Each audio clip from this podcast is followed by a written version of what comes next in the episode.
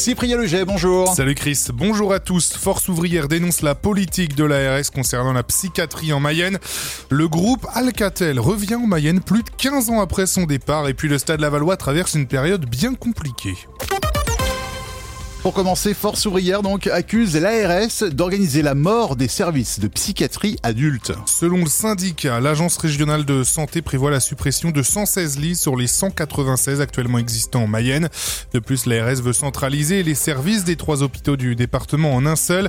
FO53 dit non à ce plan de fermeture et rappelle que le taux de suicide est élevé dans le département avec un chiffre de 25,2 pour 100 000 habitants. Une conférence sur l'insuffisance cardiaque mercredi à Laval. Elle est organisée par le centre hospitalier et la ville dans le cadre d'une série de réunions publiques intitulée Ma ville, ma santé. Elle sera animée par le docteur Victor Mathéus, cardiologue, et Pauline Aubert, infirmière en cardiologie. C'est ce mercredi à 18h30 à l'hôtel de ville de Laval. Comme tous les premiers mercredis du mois, le don du sang organise une collecte à Laval après-demain. Elle aura lieu entre 15h et 19h au quartier férié. Il est conseillé de prendre rendez-vous directement sur le site du don du sang avant de s'y rendre.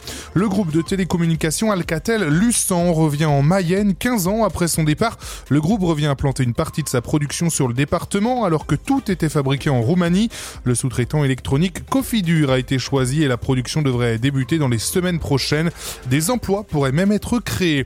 Et puis petite information, le pont piéton du viaduc a fermé à Laval. La passerelle qui enjambe la Mayenne est bloquée à cause d'une chute d'enduit. Des travaux vont être en cours. Si vous cherchez une alternance en master innovation entreprise et société, ce job dating est fait pour vous. C'est organisé par Luco Laval mardi de la semaine prochaine pour des postes d'alternants en ressources humaines, contrôle de gestion, comptabilité, marketing et commerce chez des partenaires mayennais comme Lactalis, Lucas, Séché ou encore Actual. Les entretiens auront lieu à Luco Laval de 9h à 17h30. Il est conseillé d'envoyer son CV avant. Nous y étions, euh, Cyprien. Une défaite difficile à accepter hein, pour euh, Anthony euh, Gonsalvez et le Stade Lavallois. Le défenseur sait que son club traverse une passe difficile et appelle à se réfugier dans le travail alors que Laval a perdu 2 buts à 1 contre le Paris FC samedi. Il était évidemment déçu à l'issue de cette rencontre. Nous, c'était un match important et tu le perds. Voilà, euh, ça, fait, ça fait chier clairement parce que euh, toute la semaine tu travailles, tu te mets le cul par terre pour arriver le samedi puis pour euh, essayer aussi d'avoir ce moment de bonheur toi aussi égoïstement avec la victoire et puis procurer beaucoup de bonheur autour de toi et ça marche pas. Donc bah seul truc à faire c'est de repartir encore, repartir encore, continuer, croire en ce qu'on fait parce que ça a marché et qu'aujourd'hui ça marche un peu moins bien mais il faut croire en ce qu'on fait le Stade Lavallois qui est attendu au tournant dès samedi prochain avec un match capital à Niort, adversaire direct pour le maintien en Ligue 2.